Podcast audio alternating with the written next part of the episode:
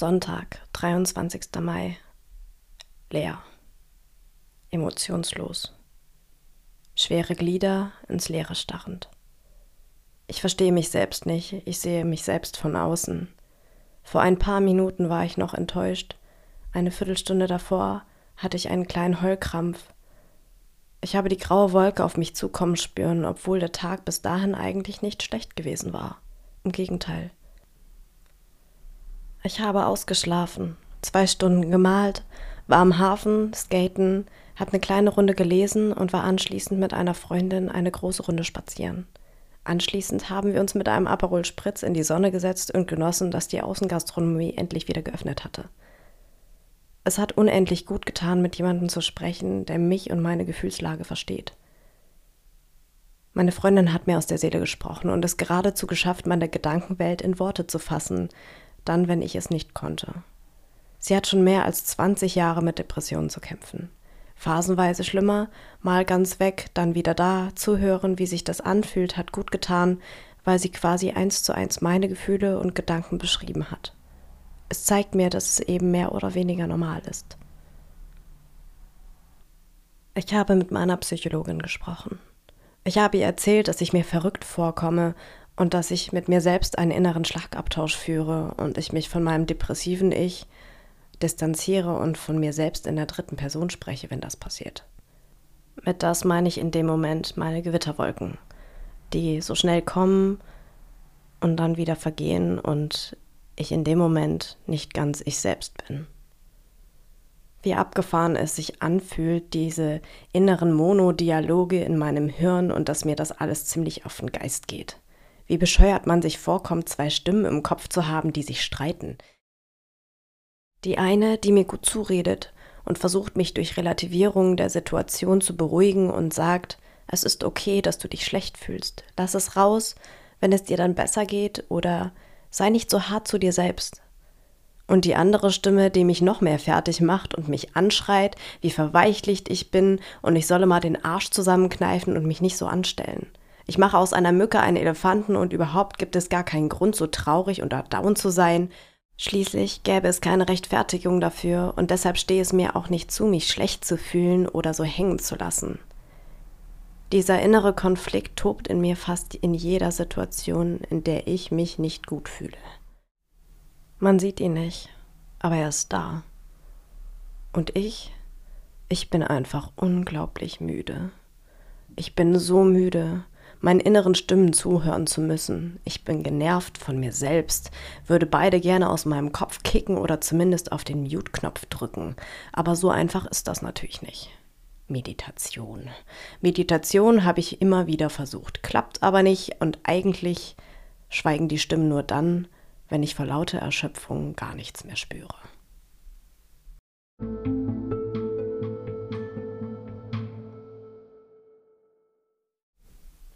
Oft wache ich bereits mit Kopfschmerzen am Morgen auf. Ich kann mich inzwischen nicht einmal mehr darauf verlassen, dass es mir bei gutem Wetter besser geht als an Regentagen. Inzwischen sind zwei Wochen um, in denen ich je vier Stunden pro Tag arbeiten war. Ich war sechs Wochen krankgeschrieben und jetzt beginnt meine Wiedereingliederung. Und das Schlimme daran ist, dass mir diese vier Stunden absolut reichen. Danach bin ich einfach durch. Die Energie ist weg, die Luft ist raus und ich bin platt und müde. Zwischendurch hatte ich ein bis zwei Tage, an denen ich wieder gar nicht aus dem Bett kam und ich mich nur mit größter Kraftanstrengung zur Arbeit geschleppt habe. Diese vier Stunden waren quälend langsam verstrichen und ich habe durchgehend nur durchgehalten, weil mein Hirn mich anschrie, ich solle mich gefälligst mal zusammenreißen. Schließlich sind es ja nur vier Stunden. Einfach lächerlich. Einfach nur lächerlich. Ich hätte die Option gehabt, zu Hause zu bleiben. Schließlich bin ich momentan immer noch Krankenfall bzw. Krankengeldfall und bin während der Wiedereingliederung weiterhin krankgeschrieben. Aber das Gefühl, funktionieren zu müssen, war mal wieder größer. Ich habe riesige Angst davor, was passiert, wenn ich mich in zwei Wochen wieder voller acht Stunden zur Arbeit schleppen muss. Ich weiß nicht, wie mein Körper oder meine Psyche das verkraften wird. Der bloße Gedanke daran macht mir Bauchschmerzen und es bildet sich ein Kloß im Hals. Ich bin doch mit den vier Stunden jetzt schon gut bedient. Nachdem ich den Arbeitsvertrag unterschrieben und Berlin abgesagt hatte, ging es mir eigentlich richtig gut. Ich freue mich auf die Zeit in Dresden und habe jeden Atemzug, die Sonne, jede Kleinigkeit genossen und mich gefreut, am Leben zu sein. Ich habe bei WG gesucht nach einem Zimmer gestöbert und ein wunderschönes Eckzimmer mit 30 Quadratmetern und Erker gefunden und mich einfach schockverliebt. Es wäre nicht einmal zehn Minuten zur Arbeit und so perfekt gewesen. Wäre gewesen. Ich hatte sogar ein WG-Casting, aber sie haben sich dann doch für jemand anderen entschieden. Klar hat mir das einen Dämpfer versetzt, aber es war okay, denn ich habe ja noch genug Zeit, etwas Neues zu finden. Gestern habe ich meine Freundin seit Ewigkeiten wiedergesehen. Und sie hat sich gefreut, dass es mir besser geht und sich alle Probleme für mich in Luft aufgelöst haben und ich so glücklich wirke. Sie gestand mir aber auch, dass sie es gruselig fand und mir angemerkt hat, dass ich davor, wenn ich gut drauf war, es mir eigentlich nicht so gut ging und ich fast schon überdreht gelacht hätte, als ich happy war. Aber so einfach ist das eigentlich gar nicht. Nur weil man depressive Phasen hat und es einem nicht gut geht, heißt das ja nicht, dass man die ganze Zeit schlecht drauf ist. Man kann ja trotzdem happy sein und es in dem Moment genauso meinen und fühlen, ohne etwas zu spielen oder so zu tun. Aber es kann eben auch schnell wieder vorbei sein und es kommt generell immer auf die Situation an und die Tagesform. Und auch ganz generell würde ich behaupten, dass eigentlich alles in letzter Zeit mittlerweile tagesformabhängig geworden ist. Und das Ganze hat auch nicht unwesentlich damit zu tun, mit wem ich gerade Zeit verbringe. Wenn ich mit ihr zusammen unterwegs war, ging es mir gut. Ich hatte Spaß und habe die Situation genossen und auch gelacht.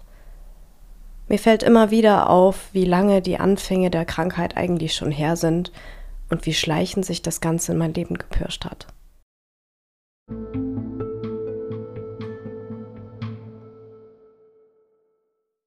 Apropos abhängig von Leuten, mit denen man unterwegs ist. An einem Geburtstag einer Arbeitskollegin hatte ich mich trotz der ganzen Leute einsam und alleine und fehl am Platz gefühlt ich war nicht alleine und ich war mitten unter Leuten und eigentlich mittendrin im Getümmel, aber wie meine andere Freundin es sehr treffend beschrieben hat, die Krankheit ist eben als eine solche zu sehen. Manche Krankheiten bringen dich um. Depression ist genau eine solche Krankheit, wenn sie eben nicht früh genug erkannt wird. Erst isoliert sie dich und wenn sie dich dann erstmal dazu gebracht hat, ganz alleine zu sein, dann bringt sie dich bzw. du dich um. Ich bin in den letzten Monaten zu einem richtigen Einsiedlerkrebs geworden. Ich kenne mich so nicht. Mein altes Ich war quasi immer auf Achse, war extrovertiert und gern unter Menschen. Mein neues Ich scheut sich vor Menschengruppen und ist lieber für sich oder allein zu Hause. Klar, nicht zuletzt aus Angst, wieder einen meiner Heulanfälle aus dem Nichts zu bekommen. Unangenehm für alle Beteiligten, für mich super peinlich und eine Überforderung für alle anderen. Ich hasse das Gefühl von Kontrollverlust. Ich traue mir selbst nicht, kann mich auf mich selbst nicht verlassen und weiß nicht, wann die Traurigkeit überhand nimmt und ich in Tränen ausbreche. Ich kann damit nicht umgehen, muss erst lernen, es anzunehmen und zuzulassen, es rauszulassen, aber eben kontrolliert und so lange zurückzuhalten, bis ich dann doch alleine bin.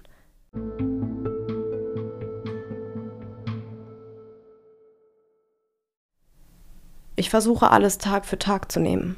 Aber manche Tage fangen einfach schon scheiße an. Besonders dann, wenn ich die Nächte nur wirr träume, schlecht schlafe und am nächsten Morgen gerädert mit Kopfschmerzen aufwache. Was für ein grandioser Start in den Tag. Durch die Heulerei bin ich eigentlich nur dauermüde. Meine Augen brennen, wie extrem übermüdet zu sein, und es ist schon schwer genug, nicht direkt darüber wieder ins Bett gehen zu wollen. Ich glaube, mein Körper braucht auch einfach mehr Schlaf als sonst, aber wirklich zugestehen tue ich mir das auch nicht. Ich merke, dass wenn ich mich an einem Tag zu wenig bewege, mein Energielevel nur noch mehr sinkt. Ich zwinge mich also alle paar Tage ein wenig Sport zu machen, auch wenn es nur 15 Minuten Stretching sind. Dass ich darüber schon mehrmals auf der Matte eingeschlafen bin, brauche ich nicht zu wiederholen. Ich habe das Johanniskraut jetzt schon gute drei Wochen abgesetzt. Meine anhaltende Lichtempfindlichkeit kann also eigentlich nicht mehr davon sein. Auch sonst geht es mir eigentlich besser. Die anderen Nebenwirkungen sind so gut wie weg. Allerdings wache ich neuerdings morgens öfter mal mit Übelkeit auf. Schwanger bin ich Gott sei Dank nicht. Einen Schwangerschaftstest habe ich gemacht, der war natürlich negativ und auch die Lagekontrolle meiner Mirena war unauffällig. Meine Psychologin meinte daraufhin nur, naja, ihnen ist übel. Könnte auch daran liegen, dass gerade die ganze Situation mehr als nur ein bisschen zum Kotzen ist. Lustig, wenn man darüber nachdenkt, aber eigentlich auch nicht. Man kennt's gut, man sagt immer, der Körper ist unweigerlich mit der Psyche verbunden und recht hat sie ja. Es ist zum Kotzen und dementsprechend auch eigentlich nicht verwunderlich, dass es mir schlecht geht oder mir übel ist.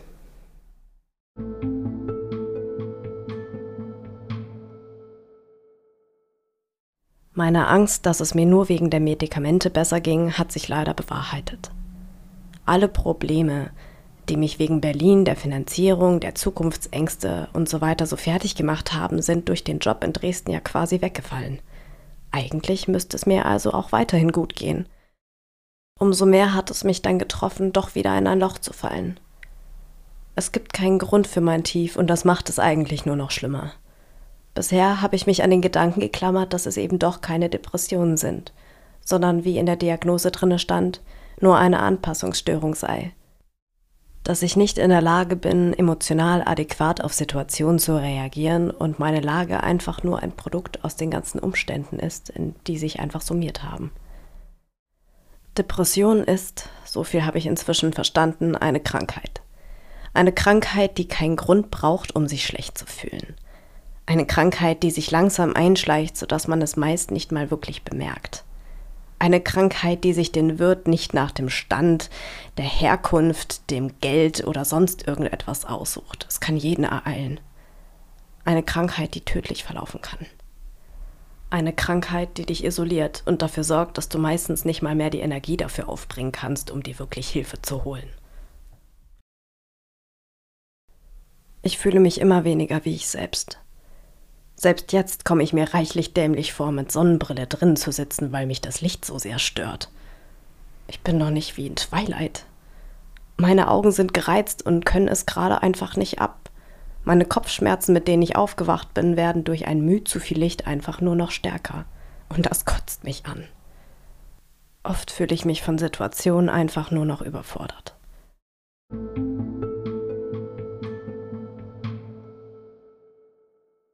Letzten Freitag hatten wir die erste Probe in der Halle. Das erste Mal seit über einem halben Jahr sollte ich also auf Knopfdruck wieder als Maskenbildnerin funktionieren. Natürlich hat auch ein Schminkplan mit eingeteilten Schminkzeiten existiert, also Arbeiten auf Zeit. Auch wenn ich nicht schon zwei Monate krankgeschrieben gewesen wäre, wäre ich aufgeregt gewesen. Meine Nervosität war letztendlich dann doch ziemlich unnötig, weil es dann doch alles geklappt hat. Und obwohl es keinen Grund gab, habe ich vor lauter Überforderung nach dem Schminken angefangen zu weinen. Und wie unangenehm mir das war. Ich habe so liebe Arbeitskolleginnen, aber es ist mir einfach peinlich. Es ist mir peinlich, in Tränen auszubrechen und nicht mal den Grund dafür zu wissen. Niemand kann es verstehen oder nachvollziehen, der es nicht selbst erlebt hat, wie es sich anfühlt, gefragt zu werden. Aber was ist denn los? Wieso weinst du denn? Und du antworten musst, ich weiß es nicht. Ich hatte die Probe einigermaßen gut überstanden. Einer unserer jungen Schauspieler wurde verabschiedet und eigentlich wäre ich gerne dabei gewesen, hätte gerne mit den anderen ein Bier getrunken, hätte mich gerne unterhalten. Aber ich konnte nicht. Ich fühlte innerlich, dass ich dazu weder die Kraft noch Energie aufbringen konnte oder wollte. Ich wollte eigentlich nur nach Hause, was essen, mich mit meiner Kuscheldecke auf das Sofa verkriechen und einfach nur weinen. Meine Arbeitskollegin hatte mitbekommen, dass es mir nicht gut ging und lud mich zu sich und ihrer Familie zum Pizzaessen nach Hause ein, aber auch ihr sagte ich ab.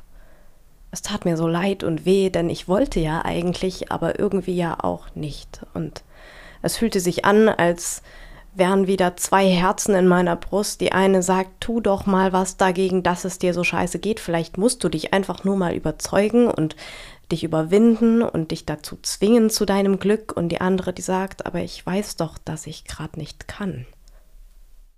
Und in der Zeit habe ich gelernt, auf mich selbst und meine innere Stimme ein wenig mehr zu hören, auch wenn es noch so verwirrend ist. Also habe ich meine Arbeitskollegin abgesagt und mich entschuldigt und sie verstand das auch und ich ging zu meinem Fahrrad, um es abzuschließen und dann kam eine andere Freundin auf mich zu, die sich wunderte, warum ich denn jetzt schon gehen wolle. Schließlich wollten wir doch den Schauspieler verabschieden. Aber da merkte ich schon, dass mir die Tränen in die Augen schießen wollten. Ich habe mich ihr gegenüber dann noch kurz erklärt, aber weil sie mich dann umarmt hat und mir sagte, es sei okay, fing ich erst so richtig an zu heulen.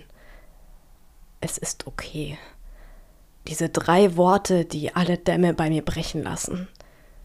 Selbst wenn ich denke, dass es mir gut geht und mich dann jemand umarmt und sagt, es ist okay, dann macht mein Körper einfach die Grätsche.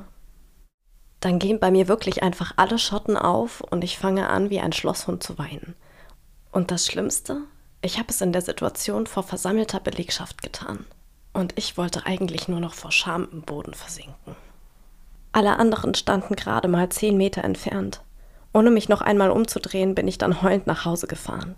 Auf dem Fahrrad hat es mich regelrecht durchgeschüttelt vor Schluchzern. Ich war einfach total überfordert.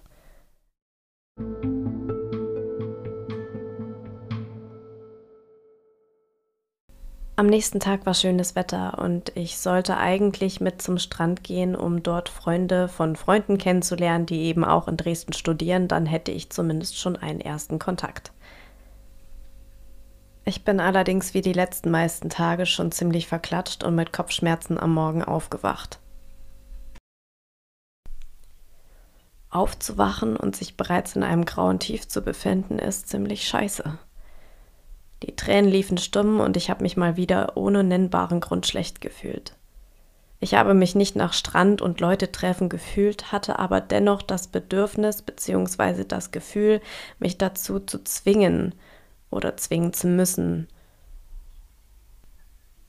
Gesagt, getan. Ich habe mich zu meinem Glück quasi gezwungen, zumindest dachte ich das, und als ich dann da war, kann ich nur eins sagen, ich habe mich fehl am Platz gefühlt wie bestellt und nicht abgeholt und wie geduldet, aber nicht involviert. Ich wurde freundlich begrüßt und das war auch gar nicht das Problem. Ich hatte nicht das Gefühl, es sei für irgendjemanden ein Problem, dass ich da sei, aber ich saß nur rum und konnte mich nicht wirklich an Gesprächen beteiligen und schaute immer wieder auf die Uhr. Die ganze Zeit verstrich wirklich quälend langsam und ich war einfach erschöpft vom Tag. Es verlangte mir schier unmenschliche Kräfte ab, vor die Tür zu gehen eigentlich wollte ich nur noch eins, in mein Bett, alleine sein, mich verkriechen.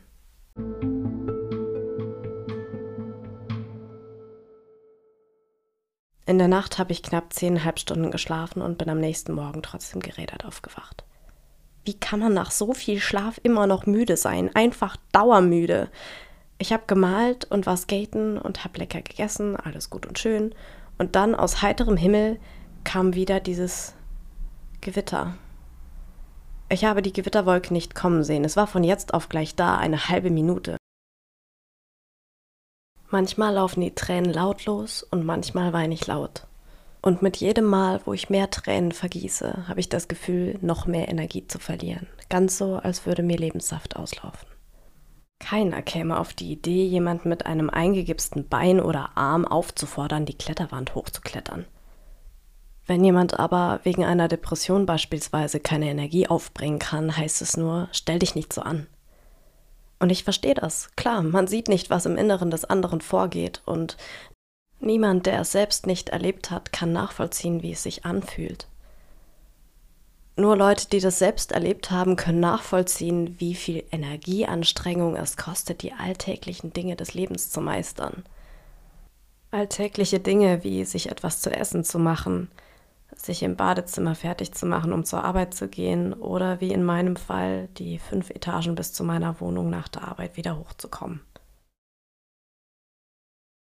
Von außen kommt nicht unbedingt Verständnis. Aber zugegebenermaßen bin ich mir selbst gegenüber ja genau so, unnachgiebig, fordernd und verurteilend. Anderen gegenüber fällt es mir nicht so schwer, Verständnis aufzubringen. Mir selbst gegenüber jedoch bin ich hart, habe weder Verständnis noch Geduld. Finde mich lächerlich oder belächle mich selbst und meine ganze Situation. Mein Cousin hatte vor einer Woche eine weitere OP. Schon wieder Hodenkrebs. Nun sind beide Eier ab. Ich bewundere die Art, wie meine Cousins mit ihrer Diagnose und der Krankheit umgehen. Klar kann man das nicht vergleichen, denn beide haben es geschafft und das Ganze sogar teilweise mit Humor genommen. Aber sie sind nicht daran zerbrochen und das ist die Hauptsache. Ich für meinen Teil wünsche mir nur einen Teil der positiven Lebensenergie und der optimistischen Lebenseinstellung, die die beiden besitzen. Ich schreibe all meine Gedanken auf, weil es mir hilft, meine Gedanken zu ordnen, aber auch um einen Vergleichswert zu haben. Viele sagen mir, du wirst schon sehen, in ein paar Jahren oder in einiger Zeit wirst du darüber lächeln. Es geht immer weiter. Aber ich bin mir zu 100% sicher, dass ich niemals darüber lachen werde. Wie denn auch? Ich glaube nicht, dass ich mit aufschreiben muss, wie schlecht ich mich fühle, um mich später daran erinnern zu können und dass es mir nicht gut ging. Aber darum geht es auch gar nicht. Ich bin mir sicher, dass ich diese tiefe Phase meines Lebens auch so nicht vergessen werde. Ich werde das Ganze überstehen und wieder glücklich sein und wissen, dass ich nie mehr in so ein tiefes Loch fallen möchte wie jetzt. Aber die Angst ist natürlich da. Die Angst, dass es nicht nur phasenweise weg sein wird, dass es mich eben nie wirklich verlässt. Dass ich dann auch in Dresden noch nicht arbeitsfähig bin und ich meinen goldenen Strohhalm nicht halten kann – ich habe Angst, unterzugehen und mein Leben lang diese Tiefs und emotionalen Ausbrüche zu haben. Angst, dass ich dadurch keinen Partner finde, weil es mich ja selbst abstößt.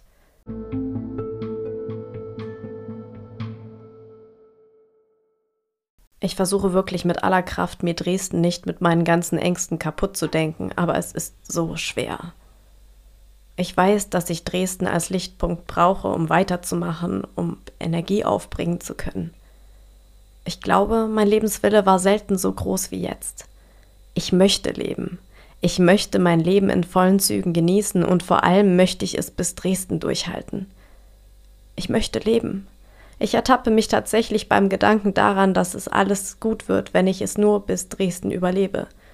Ja, ich schreibe Überleben, denn ich bete zum Universum, dass mich in der Zwischenzeit kein Kackauto überfährt oder ich Corona bekomme oder was weiß ich.